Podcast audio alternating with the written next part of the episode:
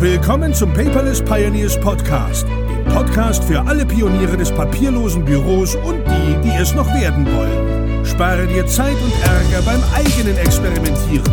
Das hat dein Gastgeber André bereits für dich getan. Also lehn dich einfach zurück und genieße die Show. Hallo und herzlich willkommen zur 131. Episode des Paperless Podcast. Diese Episode heißt ganz plastisch Analyse First. Vielen Dank dabei an Sebastian Born aus der Community, der den Anstoß dazu gegeben hat. Ich habe ja vor kurzem aufgefordert, dass man sich mit Fragen bei mir melden kann und ich versuche die im Podcast zu beantworten. In der Zwischenzeit sind viele Fragen auch in doppelt und dreifacher Ausführung in der Community selber angekommen und äh, da nehme ich auch mal Bezug zu. In der letzten Zeit wurde häufig gefragt, so, ich möchte jetzt 2019 mit dem papierlosen oder digitalen Büro starten und ähm, ich will jetzt als Beispiel die Buchhaltung. Ja, ich will jetzt mit der Buchhaltung starten und äh, weil da fällt ja viel Papierkram an und äh, dann welche Buchhaltungssoftware ist dann die richtige? Was kann ich tun? Und die und die Anforderungen habe ich. Und wie der Name schon verraten lässt, äh, Analyse First. Ähm, es wird in den Kommentaren natürlich fleißig beantwortet und auch viel Information dazu gegeben. Allerdings möchte ich hier mal back to the roots gehen und zwar wenn man sich am Anfang einmal hinsetzt und wirklich eine, eine grobe Analyse macht, welche Dokumentenarten hat man denn überhaupt und welche Dokumente möchte man davon denn auch digital aufbewahren, dann hat man schon mal viel dabei gewonnen, weil dann fängt man vielleicht auch erst gar nicht mit der Buchhaltungssoftware an, sondern schon weit woanders. Ein kurzes Beispiel dazu ist zum Beispiel, wenn ich im privaten Bereich mir das anschaue, woher kommen denn private Dokumente? Zum Beispiel da sind es zum Beispiel digitale Dokumente. Wenn ich etwas bestelle bei Amazon, dann kriege ich eine Rechnung darüber, in vielen Fällen schon digital oder auch eine Auftragsbestätigung oder auch vielleicht die Kommunikation. Mittlerweile sind ja auch viele Krankenkassen soweit, dass man dort Unterlagen digital einreicht und auch komplett digital bekommt. Oder Kontoauszüge. Bestes Beispiel, ja, man kann bei verschiedenen Banken angeben, man möchte diese nur noch digital erhalten und dann hat man sie. Natürlich in einem sicheren Online-Banking der Bank, aber man möchte sie ja seinem eigenen papierlosen Büro natürlich hinzufügen. Also bekommt man ja Informationen auch aus irgendwelchen Portalen, ob es ein Versicherungsportal ist oder ein Bankenportal ist. Das sind so häufige in der Privatwirtschaft äh, Informationen, die digital eingehen. Äh, manchmal sind da auch lustige Dinge bei, wenn man zum Beispiel irgendwo eine Kreditanfrage stellt, dann kann man die völlig digital machen, bis zur digitalen Verifizierung über Postident-Verfahren. Und am Ende des Tages muss man den Scheibenkleister dann auch ausdrucken und mit einer Originalunterschrift versehen, nachdem man ja schon 2000-fach identifiziert worden ist. Das finde ich dann immer wieder lustig, ohne 40 Seiten ausdrucken, DIN A4-Umschlag, 2,60 Euro für die Deutschen Post, kriegt man dann doch nicht den Kredit, den man vielleicht haben möchte. Das sind dann so diese kleinen Medienbrüche nur. Und ja, da sind wir auch schon beim analogen Teil. Was kommt denn da an? Natürlich erreichen uns Briefe, keine Frage, die erreichen uns im privaten sowie im gewerblichen Teil. Ähm, aber manchmal sind es auch Dinge wie zum Beispiel äh, einfach gemalte Kinder der Bilder, ach mein Gott, gemalte Kinderbilder, ja, vom Kindergarten zum Beispiel, die digitalisiere ich auch. Oder irgendwelche alten Fotos, die man gefunden hat, die man gerne digital halten möchte. Und natürlich auch die Dokumente, die man sowieso schon hat und seinem papierlosen Büro noch nicht hinzugefügt worden ist. Oder auch einfache handschriftliche Dinge, ja, wenn du zum Beispiel gerade irgendwas baust und du machst irgendwelche Skizzen auf dem Bierdeckel und Ideen dazu für die neue Tiefgarage oder was weiß ich, ja, ähm, das kann man mitnehmen, dann ist der nächste Bierfleck da drauf und dann ist die Idee futsch. Das könnte man auch einfach abfotografieren zum Beispiel. Das sind ja nur so digital und analoge Wege, wie Post reingeht. Jetzt ist die Frage, was geschieht denn damit? Jetzt ist es im privaten Bereich so relativ Wurst, da ist eher subjektiv die Sicherheitsfrage, wem vertraue ich meine Daten an? Nur dem lokalen Computer, auf daraufhin, dass wenn dann die Hütte abbrennt, auch all meine lokalen Daten gelöscht sind? Ja, oder vertraue ich da auf einem Cloud-Dienstleister meiner Wahl? Oder mache ich zumindest Backups nach der 321-Regel und lagere auch noch wichtige Informationen am Ende des Tages aus? Äh, natürlich gibt's auch verschiedene Scan-Apps für Mobilgeräte. Ich empfehle da immer gerne Scanbot, weil die sehr universal sind und man da, ob man OneNote, Evernote oder ein WebFTP oder WebDAV haben möchte, völlig egal. Die fressen eigentlich so ziemlich alles. Ich glaube, die haben sogar die Telekom Cloud da drin. Ich weiß noch nicht, wer die Telekom Cloud nutzt. Bitte einmal hier schreien. Und ähm, ja, das ist also auch möglich, dann quasi ohne äh, teuren Scanner oder dem alten Epson-Scanner für 69 Euro dann mit drei Stunden Wartezeit bis zum Bildaufbau sich Unterlagen da ins eigene System reinzupfeffern. Ja, also da kann man natürlich auch auf die Universalmöglichkeiten schauen oder wenn du in der Office-Welt zum Beispiel verhaftet bist und OneNote benutzt, dann gibt es auch Office Lens oder mit der Evernote-App kann man selber auch scannen. Da braucht es nicht mal eine Universal-App.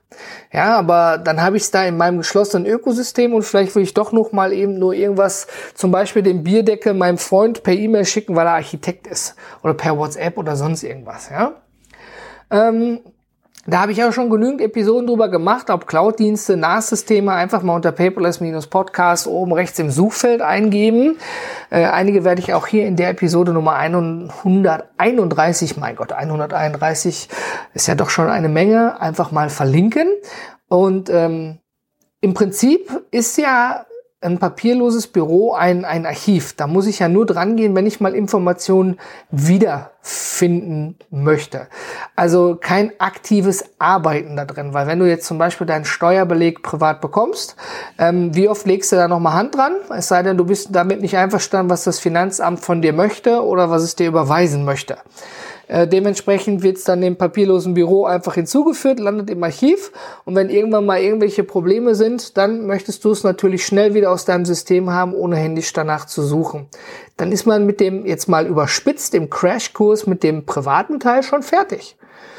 Ja, und natürlich nicht vergessen, es gibt natürlich Aufbewahrungspflichten habe ich ja auch im Paperless Podcast schon oft genug drüber gesprochen und auch einige Links dazu gesetzt, wie zum Beispiel aufbewahrungspflichten.org. Für Privatpersonen sind zum Beispiel Handwerksrechnungen im Original aufzubewahren.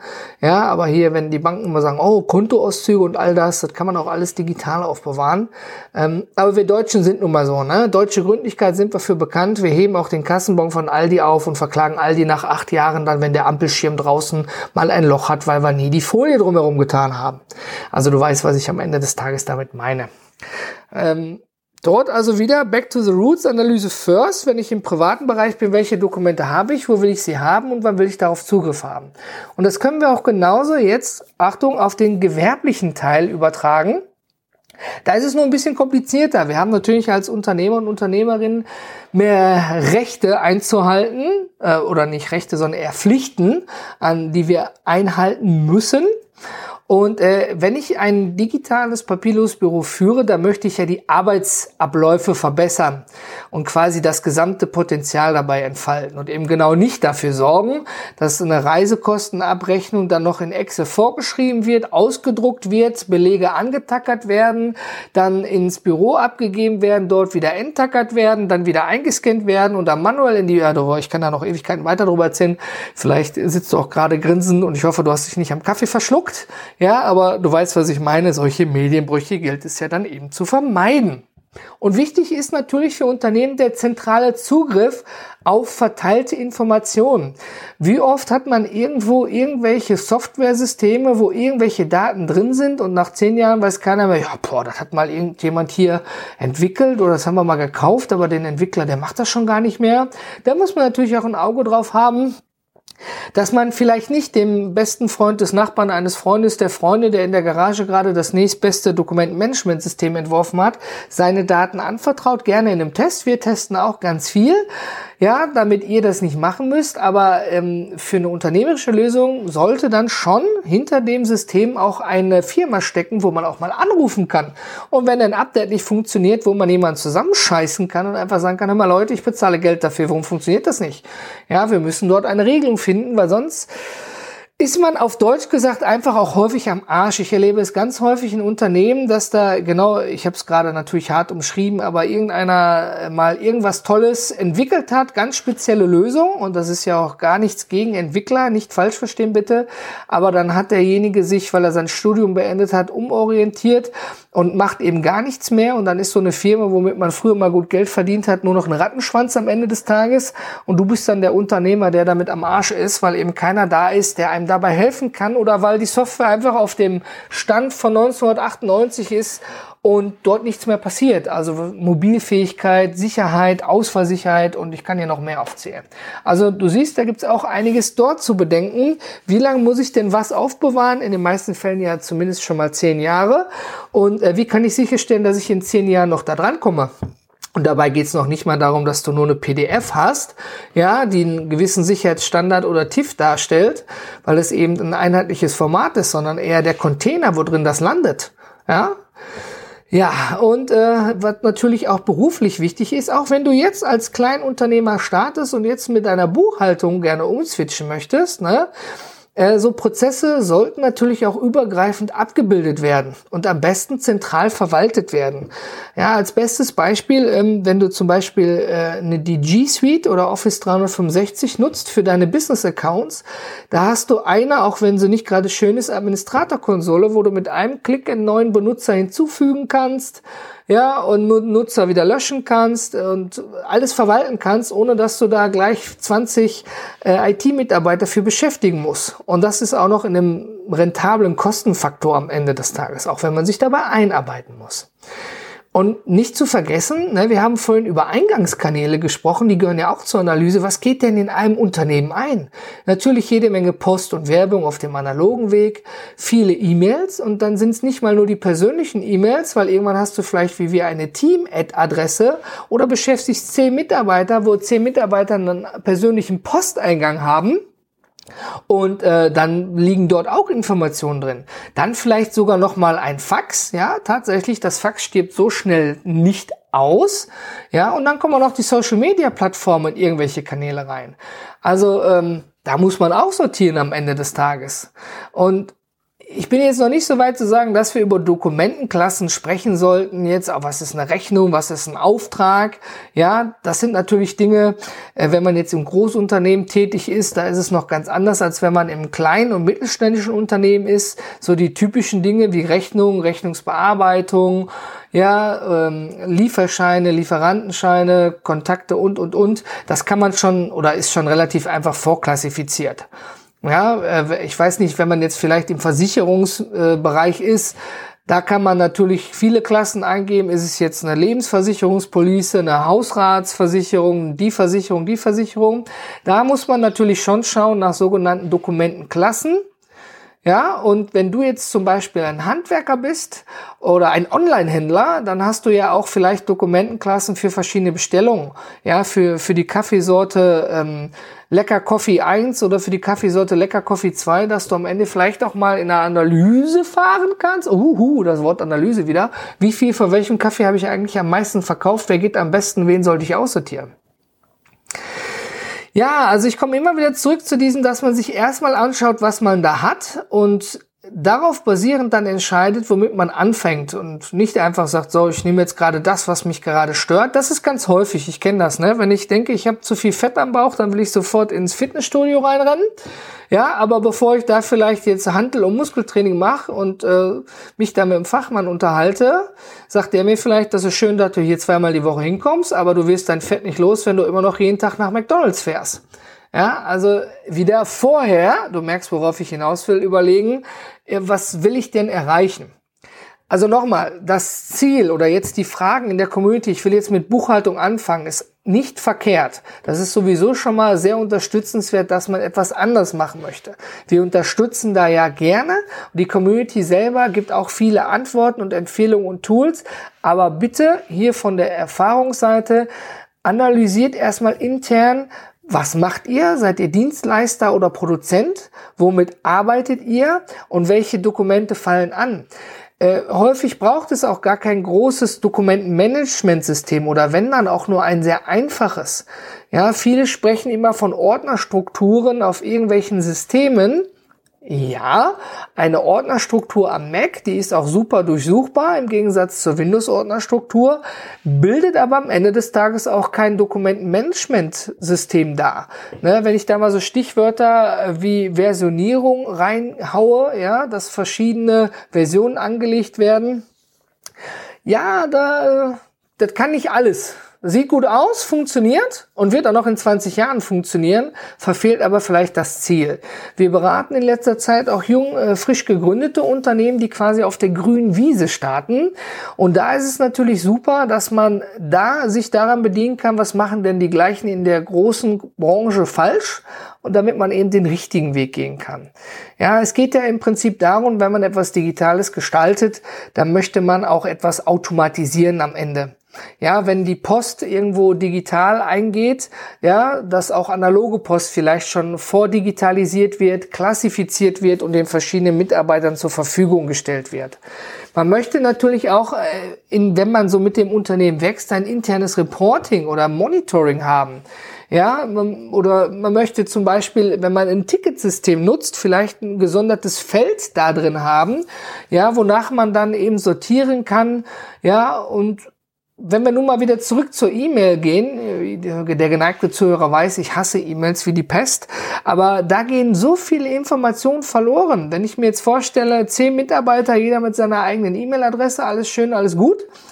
Und wenn ich mir jetzt aber vorstelle, zehn Mitarbeiter spielen als Beispiel in einem speziellen Ticketsystem herum, ja, da kann doch jemand, der, der Teamverantwortliche, weil Scheiße fällt ja immer von oben nach unten, der kann doch sehen, hey, hier sind vier Tickets offen, die sind in der Eskalation oder hier sind fünf Dinge, da müssen wir nochmal beim Kunden nachfragen, weil wir einfach auf Rückantwort warten und dann kann das angetriggert werden. Ja, und der klassische Weg, ja, ja den habe ich vor einer Woche mal angerufen, aber irgendwie, hm, ja, der hat sich noch nicht gemeldet, müsste ich mal nachfassen. Also, ich, ich habe jetzt hier viel kreuz und quer gesprochen am Ende des Tages, was mich aber sehr beschäftigt hat, was ich hiermit so kundgeben wollte, Analyse first. Ja, nochmal vielen Dank an dich, Sebastian, für den geilen Namen, ja. Also schaue dir erstmal an, was du da hast. Quasi schaue auf das Fundament des Hauses, was du bauen willst und nicht auf die Apps, die man dafür schon gebrauchen kann. Wenn du dir quasi mal eine einfache Liste gemacht hast, was habe ich an Dokumenteneingang, was habe ich an Ausgang, welche davon sind wichtig, welche muss ich archivieren, ist das privat, ist das geschäftlich, muss ich eine mobile Lösung haben oder brauche ich die nur innerhalb einer, einer Büroumgebung? Wenn so diese Fragen geklärt sind, dann fängt man eigentlich an zu sagen, gut, brauche ich jetzt ein Buchhaltungstool, wo drei Leute von unterschiedlichen Orten drauf zugreifen können oder nehme ich jetzt als Beispiel eine Lexware in einer 1-PC-Lizenz, weil das eh nur bei mir im Homeoffice drin ist. Ja, und man muss sich die Frage stellen, was bringt die Zukunft? Ja, Unternehmen wachsen ja entweder gar nicht oder relativ zügig und äh, dann kommt man immer zu dem Punkt hierarchisch gewachsene Systeme alles ist irgendwie drin und wurde genutzt und keiner weiß mehr, was wo wie ist und keiner hat die genaue Übersicht. Ähm, ja, also meine Mahnung an euch da draußen, die es noch nicht getan haben, wenn ihr Fragen habt, gerne eine Mail an team@paperless.gmbh oder in die Community raushauen. Wir antworten natürlich auch dort. Aber fahrt erstmal eine einfache, ganz grobe Analyse der Dokumente, die ihr habt und die, die ihr aufbewahren müsst als Unternehmer oder als Privatperson aufbewahren wollt.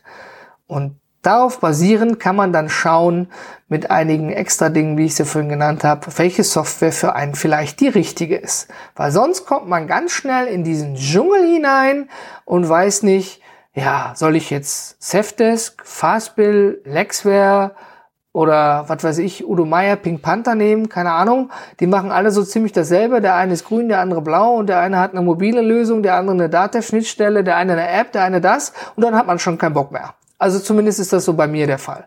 Ne, aber wenn ich ein klares Ziel habe, wenn du, ist wie meine Urlaubsplanung. Ja, wenn du sagst, ich möchte gerne nach Griechenland, ja, dann ähm, weißt du ja schon mal das Ziel, Griechenland, super. Und dann eben dort mal ein bisschen recherchieren und äh, schubs hat man dann hoffentlich schnell das richtige Hotel gefunden. Leider gibt es noch keine, gibt es eigentlich gar nicht, hier einen Aufruf an jemand, der da gut drin ist im Programmieren. Ja, äh, gibt es noch keine gute Suchmaschine für eigene Software. Ich meine, Google ist ja eine Findemaschine, keine Suchmaschine, aber gibt es irgendwo eine Maschine, wo man eintippen kann, ich suche ein Dokumentenmanagementsystem, was ich an meine Buchhaltung anbinden kann? Hm, vielleicht ist da ja eine neue Geschäftsidee für den einen oder anderen. Ich bedanke mich auf jeden Fall für deine Zeit in diesen knapp 20 Minuten. Auch wenn ich mich vielleicht ein bisschen in, in, in positiver Rage gereden, geredet habe, verzeih's mir. Aber ich habe es, glaube ich, auch schon oft gesagt, wer schnell macht, macht auch schnell doppelt. Fangt erst vorne an und dann Stück für Stück und nicht Schritt 3101 vor dem ersten machen. Der kleine Tipp am Rande. Ich freue mich trotzdem über jedes Kommentar und weiter schön raushauen im Podcast und in der Community. Und ähm, denk, dank dieser, ja, sage ich mal, Fragen in der Community kam es ja erst zu dieser Episode. Also macht weiter so. Vielen Dank dafür, euer André. Ich bin raus.